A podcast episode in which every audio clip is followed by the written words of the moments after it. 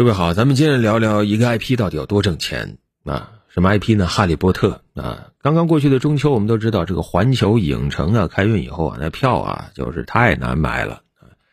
开票一分钟，首日门票就卖光，甚至啊度假区内两万块一晚的酒店都订光了。这个火爆啊不意外啊？为什么？因为这是全球第四个拥有哈利波特魔法世界的一个主题乐园啊！大批的哈迷都涌过去了，不光是去玩，还买呀！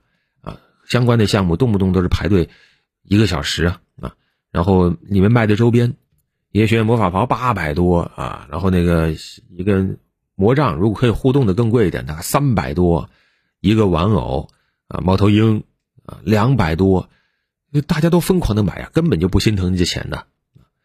那除了这个，还有前段时间有个游戏啊，网易联合华纳也是拿到 IP 的开发的一个手机游戏。啊，哈利波特魔法觉醒，也是挣钱无数啊！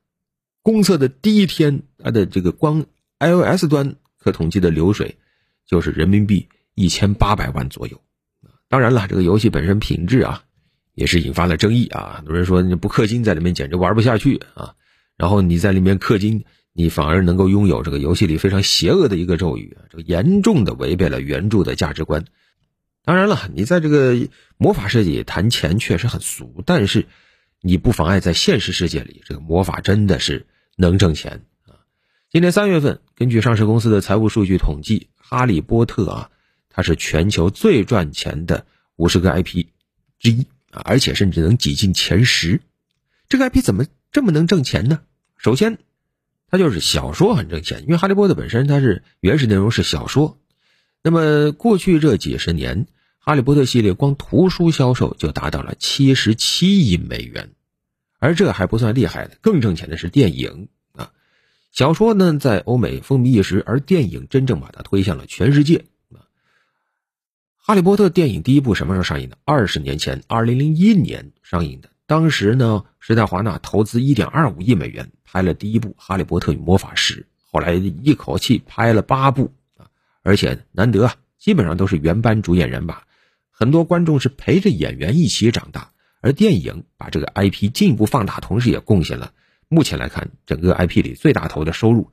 整个系列的票房收益现在已经突破了九十亿美元，而且还在不断的上涨，因为它现在还出番外了。这个电影有多么的成功呢？它可以说在全球电影史上都留下了厚重的一笔，因为它整个制作规模非常的庞大，影响力非常的深远，时间跨度也很长，甚至在英国，因为它属于英国电影啊，英国演员自己说。演员就分两类，一类是演过《哈利波特》的，一类是没演过的啊，没演过都觉得这是他们毕生的遗憾。那除了小说、电影以外，还有我们刚才说的游戏啊，刚才说的手游，这个还没统计进去啊，这个属于刚推出的。但实际上，在电子游戏里，知名的 IP 也很挣钱。你比如说像这个，呃，精灵宝可梦，哎，皮卡丘是吧？它现在整个 IP 收入达到了一千亿美元在这个领域呢，哈利波特倒还一般啊。占整个总 IP 收入的比重不高，目前还没有突破二十亿美元。但是只要这个 IP 在，它总会有一个爆款出现的。你像这一次网易就因为《哈利波特》这个游戏一上线，连它的这个股价都上涨了。而紧接着要说的就是啊，我们开头说的这个主题公园了。实际上，这种 IP 你从内容层面去挖掘，直接卖小说、卖电影，它总还是有限的。你不可能无限的去填充内容，去制作内容。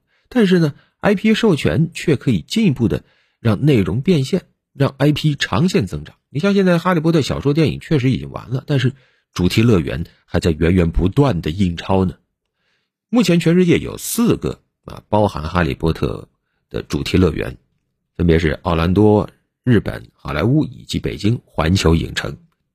要知道，每一个这个环球影城的《哈利波特魔法世界》搭建以后，呃，这个。《哈利波特》原著小说的作者啊，杰克罗琳都能拿到七千到八千万美元左右的一个许可费，然后后来还有门票、商品相关的收入分成。那除了主题乐园以外，还有电影取景地啊，你比如说英国伦敦国王十字车站，那也成了一个景点，很多哈迷都跑去打卡的。周围还顺势开了一个《哈利波特》相关的一个什么九又四分之三的一个纪念品商店。哈迷在里面花钱的那个热乎劲儿啊，你都会觉得非常的惊讶啊！你说一根塑料魔杖啊，做的其实你说精细度，我觉得也有限啊。你要是放在商场里，根本就没有人会买。但是，一旦把它放到哈利波特的取景地，一旦把它放到环球影城里，那就太好卖了啊有数据显示，哈利波特衍生品收入达到了七十多亿美元，而且还在不断的上涨，眼瞅着就要超过内容本身图书和电影的这个收入了。所以，林林总总，你看这个生意经，它卖了多少？从书到票房到衍生品销售到电子游戏等等，哈利波特这个 IP，二十年左右。已经价值超过三百二十亿美元了，而且未来还会不断的值钱。虽然有人说流行文化是容易过时的，目前全球最赚钱的前十个 IP 里，最年轻的啊，这个漫威这个 IP 也有十几年了，生命周期最长的是什么呢？维尼熊啊，有近百年的历史了，但是他们目前来看都没有衰落的迹象。为什么？粉丝为什么对他们如此钟爱？一个是它有优质的故事，再一个就是有精心的改编和精致的运营，所以不得不羡慕。你说谈 IP 啊，咱们的 IP 少吗？啊，我们有那么多非常成功的啊，在民间口口相传的各种神话人物啊、民间故事啊啊，但是能这么挣钱的 IP 现在还没看到。那如何参考哈利波特这种常青树？如何把我们的 IP 打造出来？用长远的眼光去。开发去培植，去经营，咱们真的是从古到今什么题材都有啊！《西游记》你说可以打造出多少故事啊？啊，嗯，现代文艺作品也有啊，比如说什么《鬼吹灯》啊，《盗墓笔记》啊，啊，游戏领域《仙剑奇侠传》呐等等，其实他们都有这个 IP 的影子，但是真的进入到开发阶段、运营阶段，你就会发现。可圈可点的东西就不多了啊，比如说，要么这个小说很好啊，改编成影视剧的时候就拉垮了；要么它本身是影视剧还不错，但是，哎，他想拍续集，结果续集又倒掉了。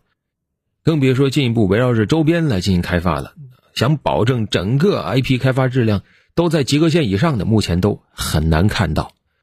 所以，以《哈利波特》等等啊一些全球知名 IP 的开发为例的话，这都是太好的借鉴。